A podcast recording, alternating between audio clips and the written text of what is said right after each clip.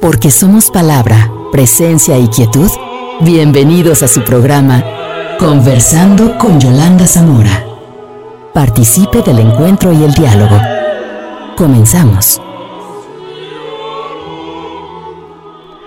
¿Qué tal amigos? ¿Cómo están? Muy buenas noches y qué bueno que nos acompañan nuevamente en este programa eh, que estará dedicado principalmente a hablar sobre Juan Rulfo, porque estamos recordando un aniversario más, 105 años de su nacimiento.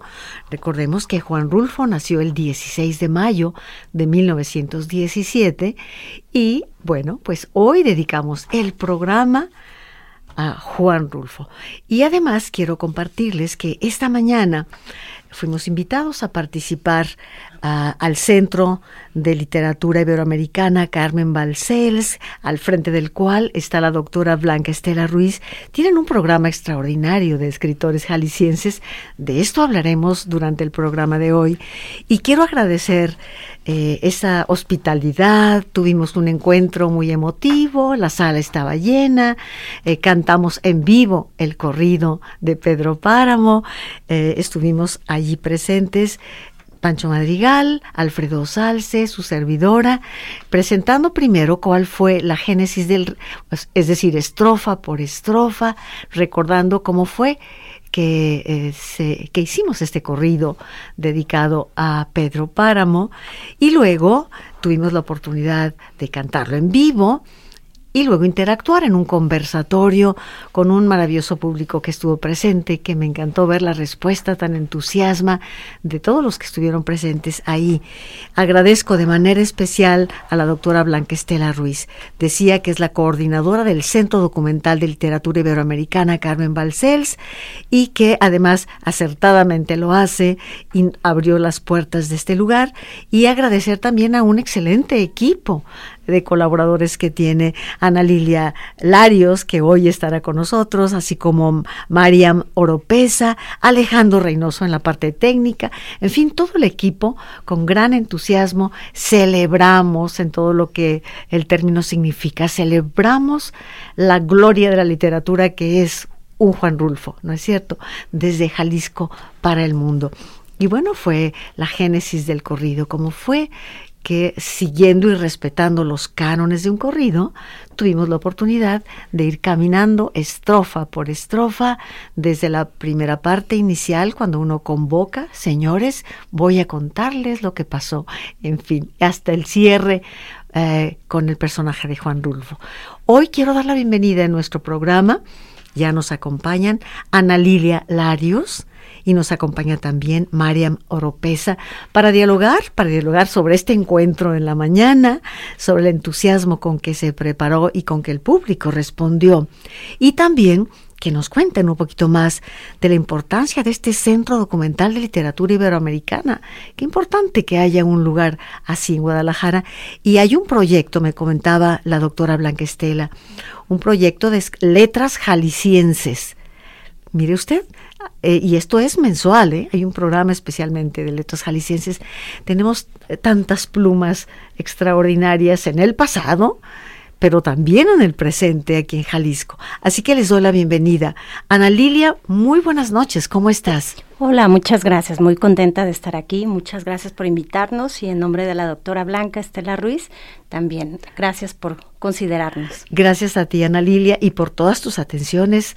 Eh, conformando el, el, evento que tuvimos esta mañana. Sí, estuvimos muy contentos, la verdad. Fue oficialmente el primer evento eh, presencial, también hubo transmisión en línea, pero eh, estuvimos muy contentos porque fue una actividad muy bonita, fue el público, fue muy receptor, muy cariñoso con, contigo y estamos muy contentos. Muchas gracias. ¿Qué me dice también? Nos acompaña Mariam Oropesa. Ella estuvo moderando la interacción con el público y demás. Mariam, bienvenida al programa. Hola, ¿cómo están? Me da mucho gusto recibirlas. ¿eh? Gracias. Que vengan ahora ustedes aquí a su casa. Gracias. Gracias.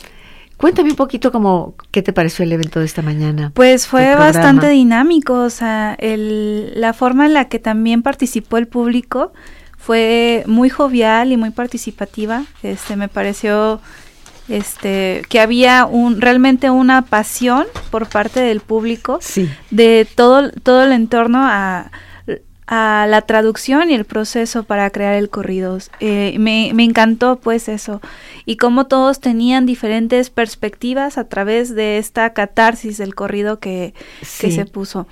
Bueno, a mí me encanta escucharlas y ciertamente, pues eh, eh, fue una, un encuentro muy cercano porque físicamente estábamos en una sala pequeña, pero entonces podía, yo podía ver el rostro de, los amigos en el público, el entusiasmo, el asombro después de cada estrofa, uno va soltando las estrofas y es interesante. Y me gustaría compartirles que lo primero que abrimos fue preguntándonos, ¿cómo que Pedro Páramo? ¿Por qué un corrido para Pedro Páramo? Cuando siempre, bueno, suele ser que los corridos hablan de personajes que existieron. Y yo argumentaba, Pedro Páramo no existió, pero fue real, real desde el imaginario, que eh, caminando por las calles de San Gabriel entre los ladridos de los perros, buscando a Susana San Juan. Y bueno, empezamos con ese, ese juego finalmente, pero además les decía, ¿quién podría negar el hecho de que Pedro Páramo merece un corrido? Y empezamos a hablar de lo que es el corrido, del reto que significa la transición de un, de un formato, digamos la novela, a cualquier otro medio, al cine, por ejemplo, o en este caso al corrido. Es un reto enorme, principalmente porque uno debe mantener el espíritu de la novela, ¿no? Siempre remitiendo, vaya, no compite con la novela de ninguna manera, solamente abre las puertas en el mejor de los casos a que las personas digan, ah, me entero por un corrido, ahora voy a leer la novela, que sería finalmente el enfoque, o qué opina- opinas de esto, Ana Lilia. Sí, precisamente, y tiene relación con, con la creación del centro documental, eh, que es fomentar la literatura, que la gente lea, que se acerque a los libros. Entonces, el corrido, al parecer, a partir de esta lectura que se hizo hoy, pues invita a la gente a leer o releer Sí. a Juan Rulfo, ¿no? Y en particular la novela de Pedro Páramo, si es que Así es. vino muy bien. y bueno, nuestra charla inició recordando que el corrido es un género literario heredero del romance español. Sí, como, sabemos. decías, perdón que, que, bueno, me gustó la metáfora que hiciste que es como el tatara. El tatarabuelo del periodismo. Del periodismo, porque antes iban a cantadores de corridos de pueblo en pueblo diciendo, y aquí la batalla de no sé cuánto, Sí. corridos épicos, o, el, o corridos que surgen también del pueblo, ¿no? Sí, que era una manera de informar al pueblo, ¿no? Creo que incluso es in- más antiguo que en España misma, ¿no? Es, es casi primigenio. Eh, el ju- lo- eh, la figura del juglar, Juglar. este, Claro. que cantaba estos romances y estas épicas, incluso antes de la construcción de, del español mismo en el siglo XIII, pues son un parteaguas de todo este proceso popular, ¿no? Bien dicho, claro, Desde claro la que sí. Media.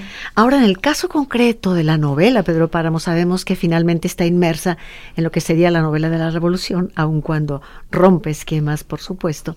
Pero tenemos por una parte la realidad de los caciques, los hacendados, dueños de la tierra, dueños de, de la vida de sus peones y de sus mujeres, ¿no? Y claro, eh, abuso, manipulación, violaciones, engaños, humillaciones y todo esto que sabemos. Y esto lo, narra también el corrido, refiriéndose a Pedro Páramo, y todo empieza con ese epíteto, Pedro Páramo fue un rencor vivo. Empieza presentando al personaje como un rencor vivo. Y bueno, por una parte la realidad, y por otra el imaginario rulfiano, capaz de transformar todo un pueblo en un purgatorio o antesala del infierno, como quiera que sea, y eh, bueno, voces, culpas, remordimientos, todo lo que está eh, temblante en la novela y que el corrido trató de reflejar. Bueno, pues ahí está un poquito el panorama de todo lo que, de lo que hicimos esta mañana en relación con el corrido. Y me gustaría, eh, bueno, en, en la primera parte, compartirles el texto que se leyó ahí de entrada, pero además solamente para, para esta primera parte del programa. Regresando, yo lo que quisiera es que me hablaran del Centro Documental de Literatura Iberoamericana Carmen Balcells y sobre todo del programa de letras jaliscienses. ¿Les parece bien? Claro que sí. ¿Algo más que desean agregar de la, de la crónica de esta mañana? Eh, pues, pues fue, fue muy agradable y, fue una lástima que, bueno, por ahí alguien sugirió que de nuevo se interpretara el corrido, pero pues también eh, había un clima, clima del aire acondicionado de verdad frío, que, entiendo que pudo haberle cerrado la voz. Bueno, sí, sí, nos pedían una, un bis, una segunda representación del corrido, pero bueno, yo les recuerdo a los que lo quieran escuchar que está en YouTube, ponen Pedro Páramo, El, corrido, Yolanda Zamora, y lo pueden escuchar eh, gratuitamente, por supuesto, eh, ahí está en redes. Bueno, quiero dar las gracias a mis compañeros de parte del equipo aquí, como son en la producción Hugo Ismael Rodríguez, muchas gracias Hugo, y mi compañero Rafa Guzmán en los controles de audio. Teléfonos 3030 5326 para que nos llame y bueno, pues participe hoy con nosotros con su punto de vista.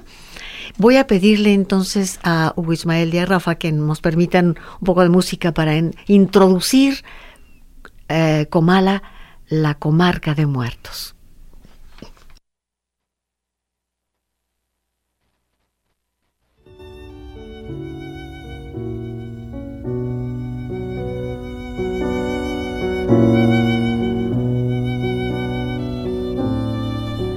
Comarca de Muertos, Comala, tejida sobre el imaginario del pueblo mexicano y su cosmovisión, la novela Pedro Páramo es, sin embargo, sólida y veraz porque emerge genuinamente de la realidad misma de la vida del autor y su circunstancia. En la novela subyace el sustrato mítico no solo de un pueblo mexicano, sino de toda la humanidad, a partir de dos grandes, de los dos grandes temas de la literatura, el amor y la muerte, magistralmente unidos por Rulfo. La estética de Pedro Páramo se aleja de la literatura fantástica para inaugurar ante los ojos del mundo la presencia natural y sin extrañezas de lo sobrenatural alimentando así el río caudaloso y crecido del realismo mágico latinoamericano, de riberas fecundas, cuyo cauce muchos habrían de seguir. Sus personajes son ecos eternos, encerrados en los huecos de las paredes de un pueblo sin ruidos, cuyas voces salmodia seguimos escuchando Pedro Páramo con sus mil veces repetido epíteto de rencor vivo. Cacique, dueño de la vida y de la muerte de Comala. Doloritas Preciado, primera esposa de Pedro y madre de Juan Preciado. Fulgor Sedano, capataz de la hacienda. Juan Preciado, hijo de Páramo, quien va en busca del padre para cobrarle su olvido. Ah, Susana San Juan, emanación del imposible amor, y sin embargo, sabia vital de páramo, sin la cual el cacique se derrumba en un montón de piedras. Miguel Páramo, hijo ilegítimo, pero reconocido por Pedro, que muere al saltar su caballo los linderos prohibidos. El padre Rentería, administrador de perdones y culpas, aquí y en el más allá.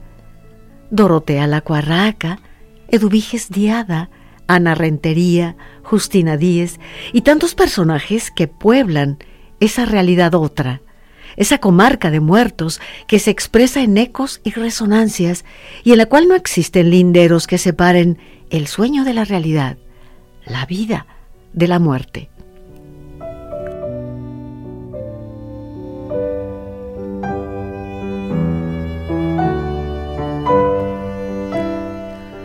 Pedro Páramo lo subrayo ahora.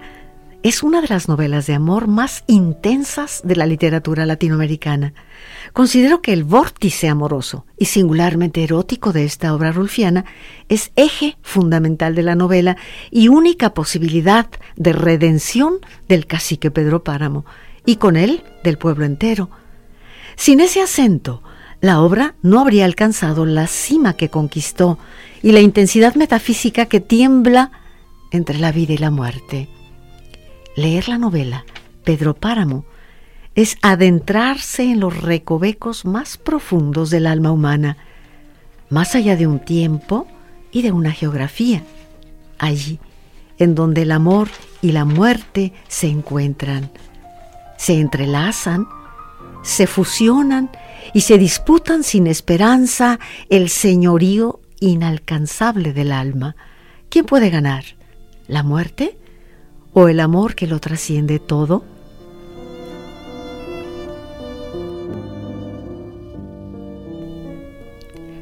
La primera vez que leí la novela, yo también quedé atrapada. Estamos escuchando su programa Conversando con Yolanda Zamora. Porque somos palabra, presencia y quietud. Conversando con Yolanda Zamora. Así es, y hoy conversamos con Ana Lilia Larios y también con Mariam Oropesa, que se encuentran con nosotros. Ambas eh, forman parte del equipo de trabajo del Centro Documental de Literatura Iberoamericana Carmen Balcells que valdría la pena recordar quién fue Carmen Balcells, eh, qué importancia tan grande tuvo una mujer como esta, y qué mejor que ellas que nos platiquen. A ver, Ana Lilia, ¿quién fue Carmen Balcells? Pues fue una mujer que rompió estereotipos. En los años 60 conoció a una serie de escritores que batallaban para publicar sus libros eh, ella eh, ya era agente literario, los conoció y les dijo, ustedes tienen que dedicarse a la escritura 100%. Eh, tan es así que trabajó y a la actualidad, en la actualidad hay una cláusula a nivel mundial en el mundo editorial que se llama cláusula Balcells, que aboga precisamente por, por los escritores, porque antes se les daba una miseria, a los escritores. No es que hayan cambiado demasiado las cosas. bueno, me refiero a las editoriales internacionales. Claro. Y pues las condiciones mejoraron, condiciones eh, económicas para estos escritores mejoraron. Entonces, por eso surgió el boom latinoamericano, más que una, una corriente eh, literaria, es un boom eh, de publicación de libros involucrando a los editores. Sí, sí, sí, es, es, es un, un, hito de publicación de, de, estos autores en varios idiomas, en, con muchísimas eh, ediciones, muchos libros, y pues es un antes y un después para, para estos escritores latinoamericanos. Así es, y por eso se le llama Carmen Balcells. Es importante que para nuestra ciudad exista un centro documental de literatura, especialmente dando uh, espacio a los escritores jaliscienses del pasado y del presente, presente, porque a quienes escribimos nos han solicitado los libros para que estén ahí representados eh, y me parece una gran oportunidad y un orgullo que esté ahí porque sabemos que ahí está la biblioteca Juan José Arriola. Así es. Que fue llevada a este lugar muy grande, muy completa, pero ahí se encuentra inmerso el centro documental de Carmen Balcells. Sí, para quien no conozca, los invitamos a que acudan a la Biblioteca Pública del Estado de Jalisco, Juan José Arriola. Eh, estamos en la esquina de Periférico y Parres Arias. Junto al conjunto de artes escénicas, frente. Exacto, a un lado del, conjunto de artes escénicas. Y eh, lo particular del centro documental es que somos una biblioteca dentro de la biblioteca, pero especializados en literatura iberoamericana siglos XX y XXI. Entonces, esto será uh, muy interesante. Además, le digo al público que tanto Mariam como Ana Lilia son literatas, ambas han estudiado letras.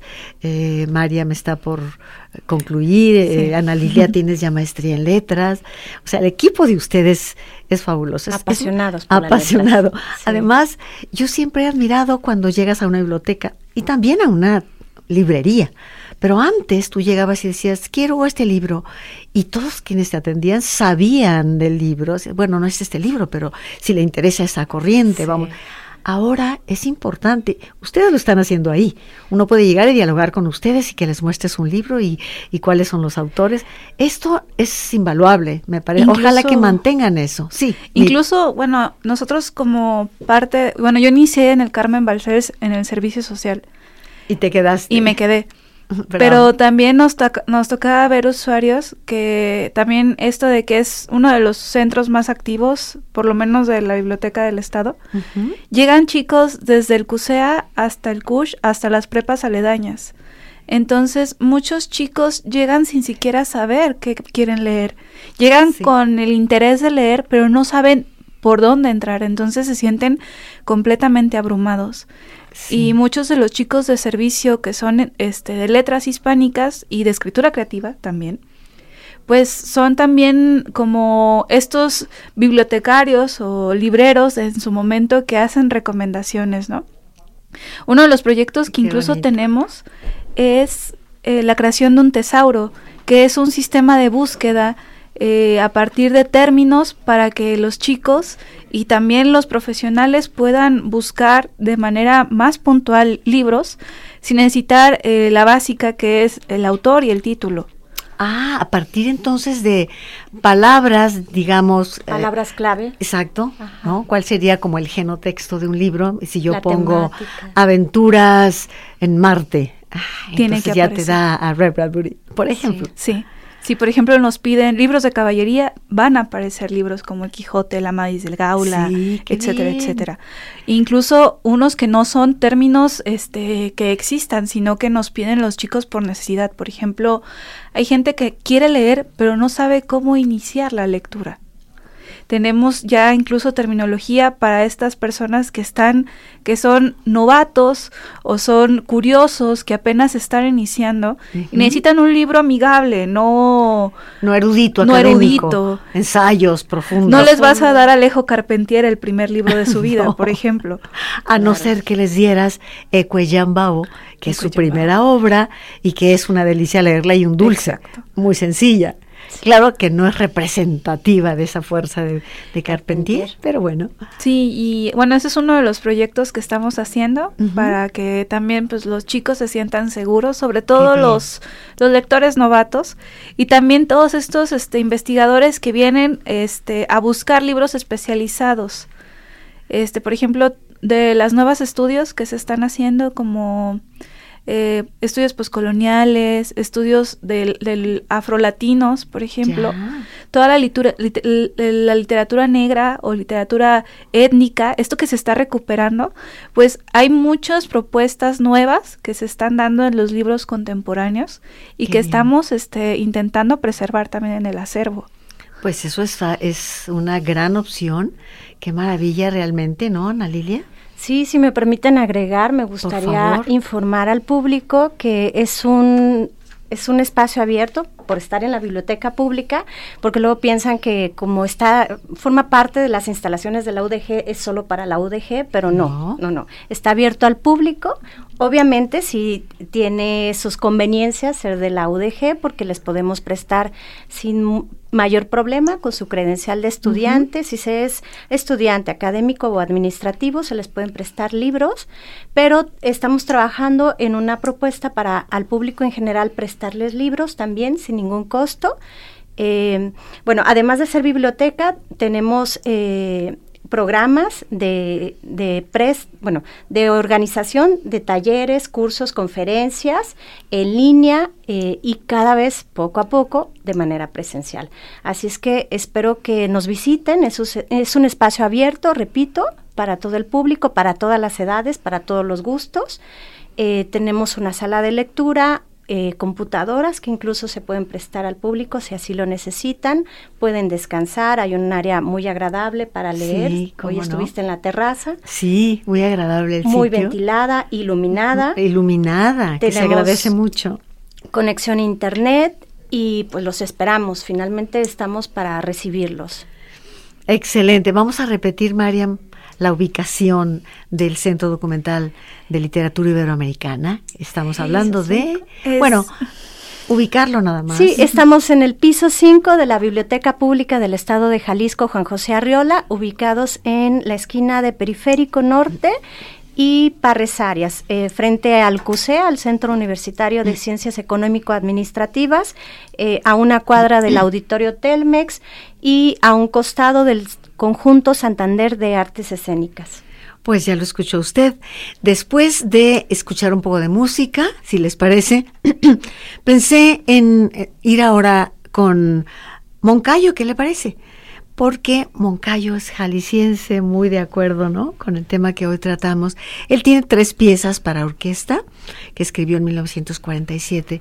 Podemos escuchar la primera, por favor, Hugo Ismael, y aproveche para marcar el teléfono 3030 53 26. Repito, si usted está fuera de la ciudad, 33, luego 30 30 53 26. Adelante, por favor, Rafa.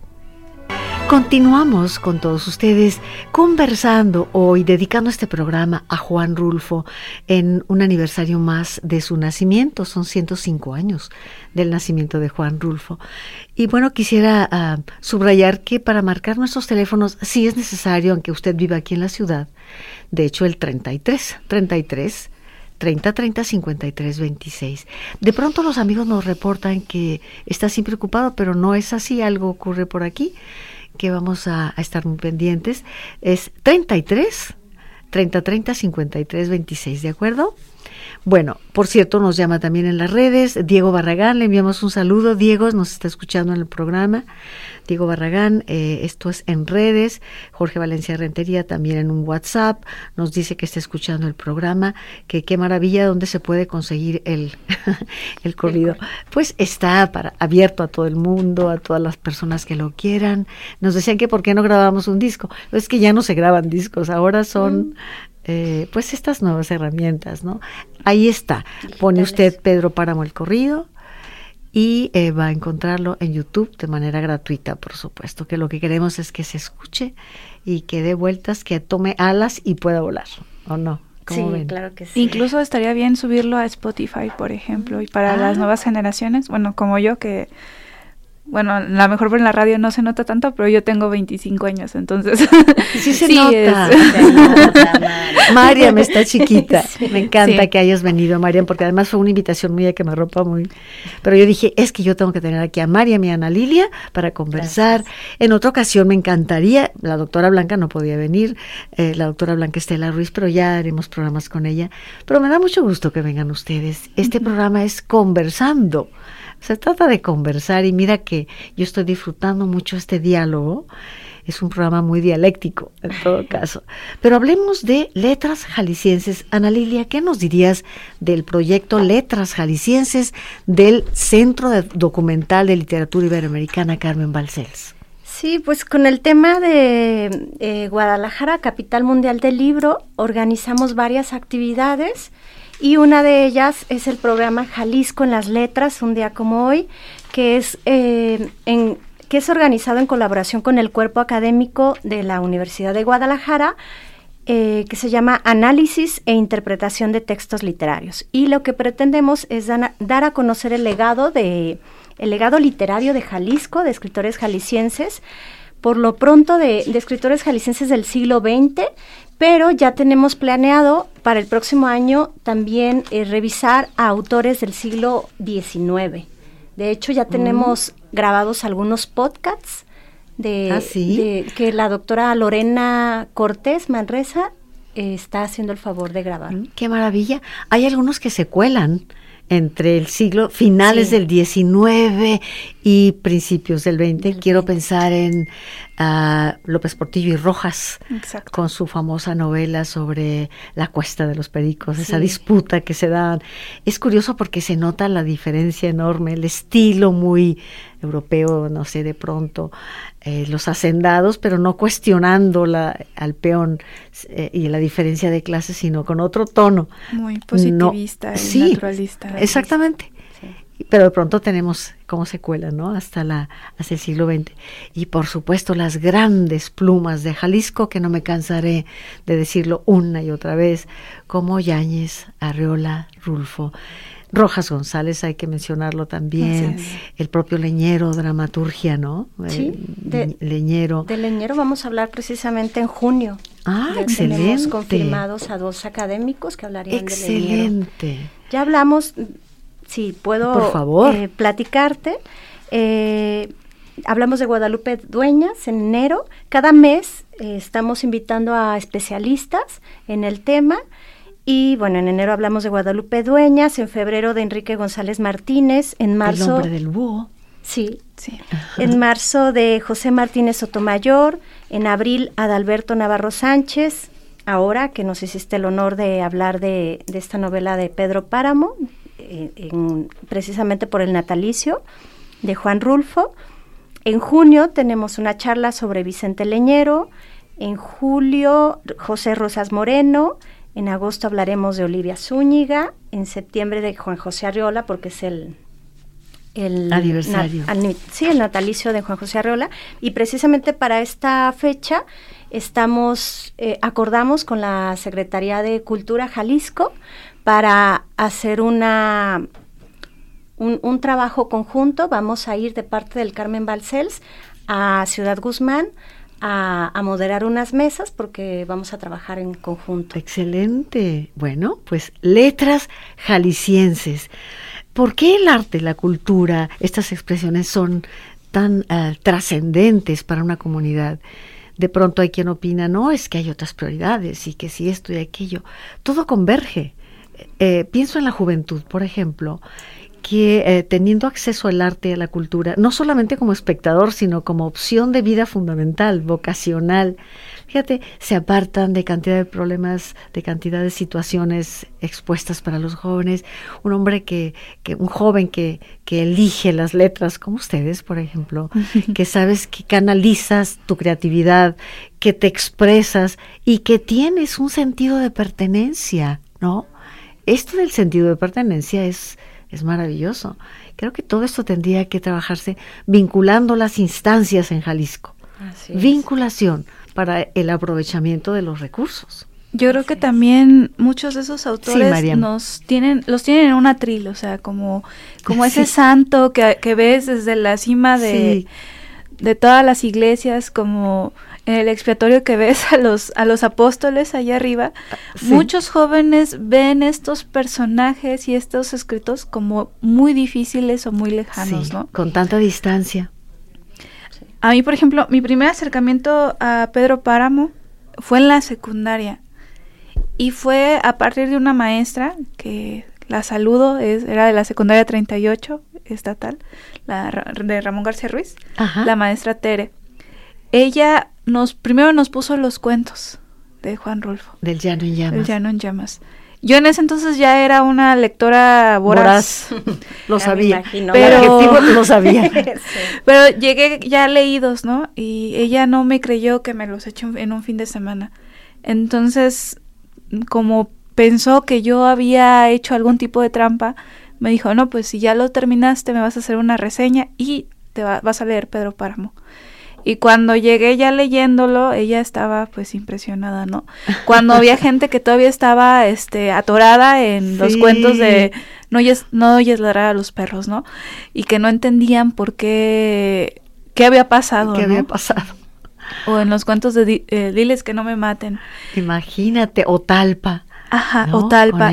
pero la cosa era que, que, te aventaban así como, como... Léelo. Léelo. No te decían así como entiende esto primero, ¿no? Vamos empezando por un cuento y aquí lo ponemos en conversatorio. No había ningún tipo de conversación ni de diálogo. Todo era lectura y reseña, lectura y reseña. Madre mía. Entonces... Una recensión. y, y los chicos pues contestaban como podían las reseñas. Incluso yo puedo decir que muchos hicieron trampa metiéndose en internet. Como muchos hacen a veces por esta... De corte y pega. De corte y pega. Esta lata de, leer, este lector despistado y evasivo. Entonces, sí, a, veces me toca también con los chicos decirles, bueno, si ustedes no tienen tiempo de, leer eh, en físico, lean un podcast.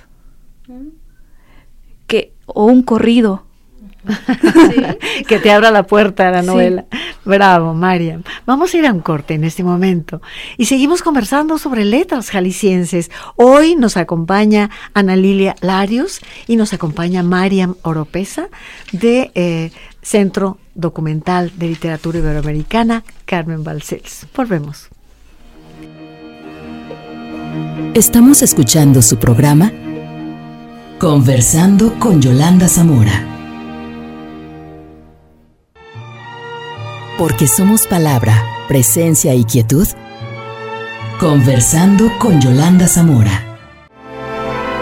Amigos nuestros, estamos recordando a Juan Rulfo con agradecimiento principalmente y con la pasión que implica ser lector de Rulfo. Rulfo no se puede leer pasivamente, así como quedarte impávido. Me parece que, empezando por los cuentos, como decías, Mariam, te atrapa y ya no se diga Pedro Páramo. ¿O qué opinan ustedes? A ver, cuéntenme. Pues es que cuando te gusta leer, te apasionas, ¿no? no, no vas a quedarte pasmado, ¿no? Algo, algo tiene que producir en ti la literatura, y más los cuentos de, o los textos de Juan Rulfo. Bueno, pero estábamos con letras de Jalisco. ¿Qué más podemos decirles a los amigos que están recibiendo el programa, conversando con nosotros de este proyecto? Tenemos, bueno, no solo eh, promovemos la literatura, sino también buscamos que sea un espacio para crear literatura. Entonces, bueno, hace unos años tuvimos un concurso homenaje póstumo a Fernando del Paso. Entonces, fue un concurso muy bonito en el que muchas personas homenajearon a Fernando del Paso este, con su escritura y con su plástica. Sí, claro. Eh, ahorita estamos en proceso de crear eh, y de ya imprimir y tener ya en físico una antología de dicho concurso. Mm. Pero también por todos estos eventos que se han dado por la capitalidad, estamos eh, buscando hacer un concurso sobre literatura jalisciense, mexicana y latinoamericana de mujeres, evocando la no violencia de género. Eh, en las próximas semanas en nuestras redes sociales vamos a estar abriendo una convocatoria de poesía, cuento, mm, mm. ensayo literario y plástica, enfocado en autoras jaliscienses de cada ramo y de cada ramo y latinoamericanas por ejemplo, como de Argentina, Alfonsina Storni, de Chile, María Luisa Bombal. Y bueno, estamos todavía en la selección de las autoras y de la plástica. Qué maravilla, sí. Y bueno, esperemos que en noviembre puedan darse los resultados de, del evento. Y bueno, invitamos a que estén al pendiente de nuestras redes sociales, que es Facebook, Instagram, Twitter, con el, con, bajo el nombre del Centro Documental Carmen Balcells. Sí, pues también eh, me gustaría agregar que tenemos un programa, otro programa muy bonito, eh, con el que estamos trabajando con la colectiva feminista Abuela Brujas, Abuelas Brujas y Sabias. Eh, existe un, una asociación de camiones, camioncitos que transportan a la gente de colonias donde el, transporte público no ingresa por las condiciones de las calles, por la lejanía. Y estamos tratando, bueno, cada miércoles, fin de mes, tenemos, organizamos una conferencia relacionada con la literatura y las mujeres.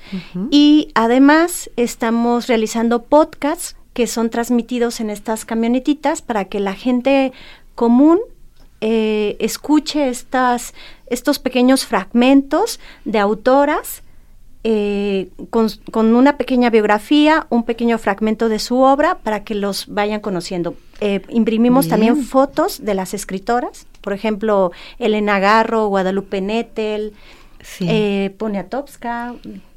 Sí, ahora que mencionaba Mariam algunos nombres, inmediatamente se me vino a la mente Dulce María Loinaz, la cubana, brillantísima. Claro que también esta escritora chilena Uh, Bombal, sí.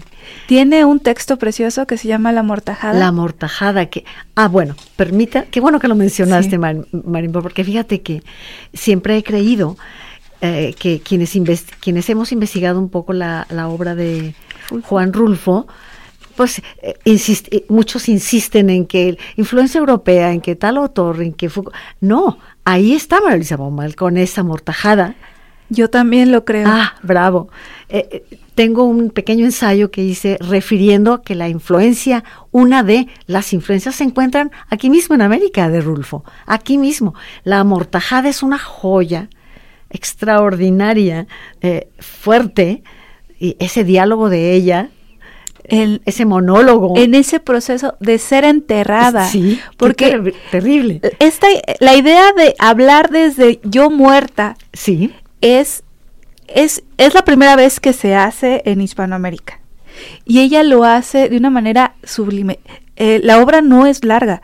Es, me parece, de 150 páginas.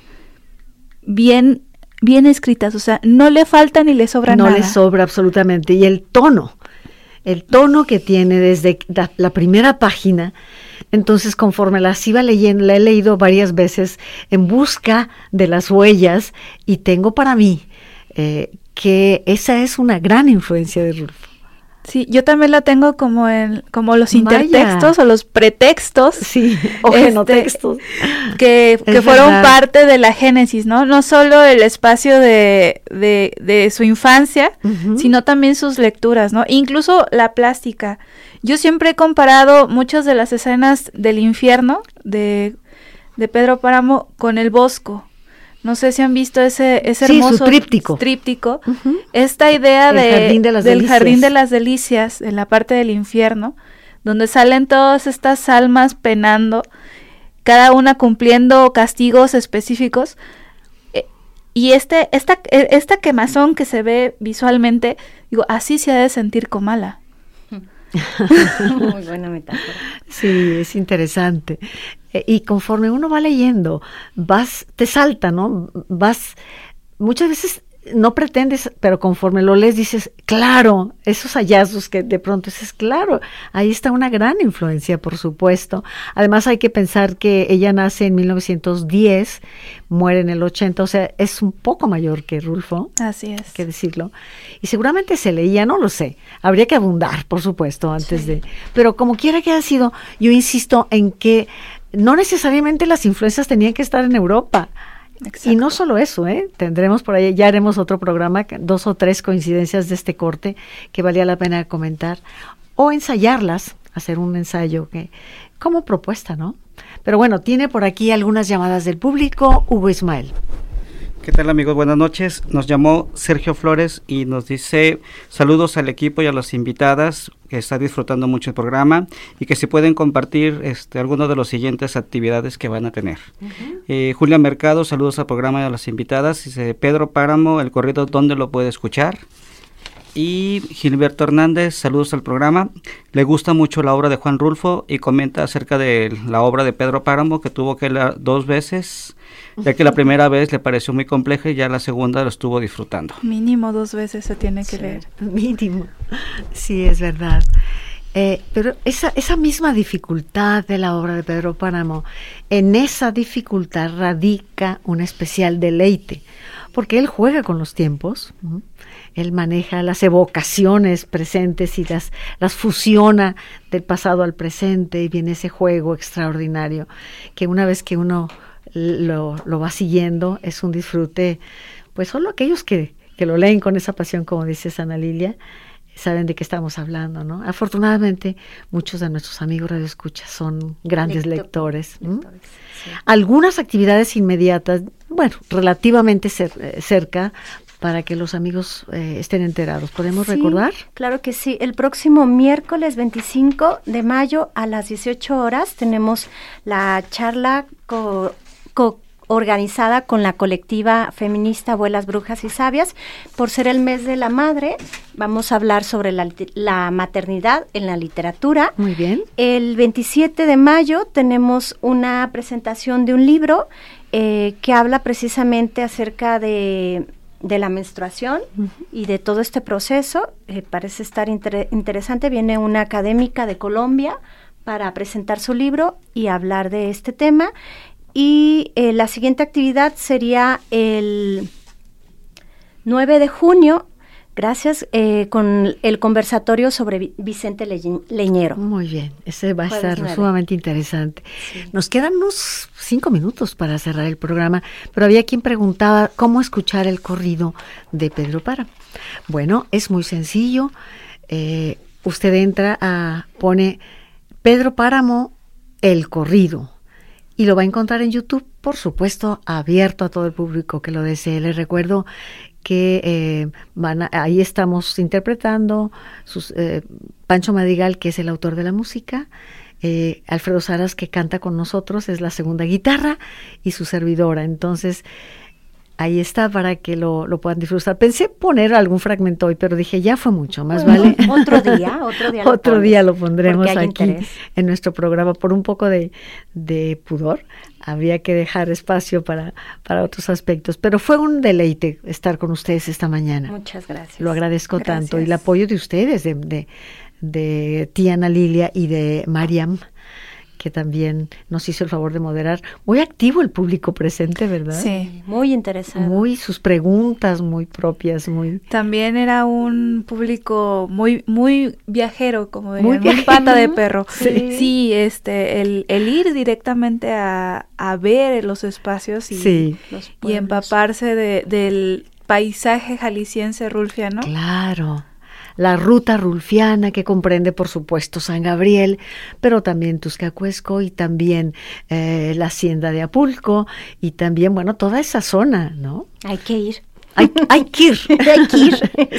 Bueno, Rosita Valverde también, muchas gracias por tu, tu pregunta. Nos habla precisamente de que cuando hacemos un viaje, bueno, sí, eh, no sería la primera vez, varias veces hemos organizado viajes a San Gabriel por allá.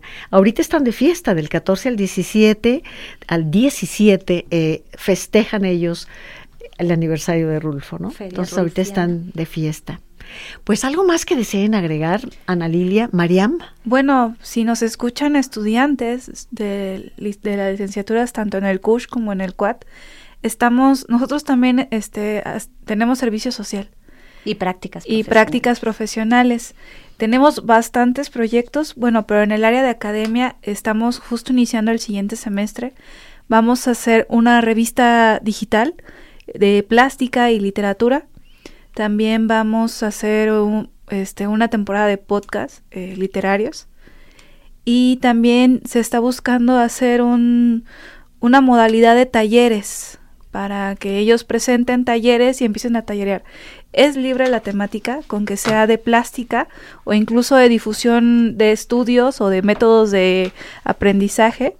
El chiste es que vayan haciendo poco a poco sus proyectos y eh, puedan generar algo también para creativo y intelectual, pues. Muy interesante y estaremos recordándolo para los amigos que reciben nuestro programa aquí en Jalisco Radio. Bueno, quiero antes de, retirarnos recordarles, porque Rosita Valverde estaba preguntando sobre la conferencia de mañana, eh, no es mañana a la que te refieres, Rosita, esto es el jueves. El jueves en Fondo de Cultura Económica, su servidora va a dar un eh, charla, taller sobre eh, Saramago.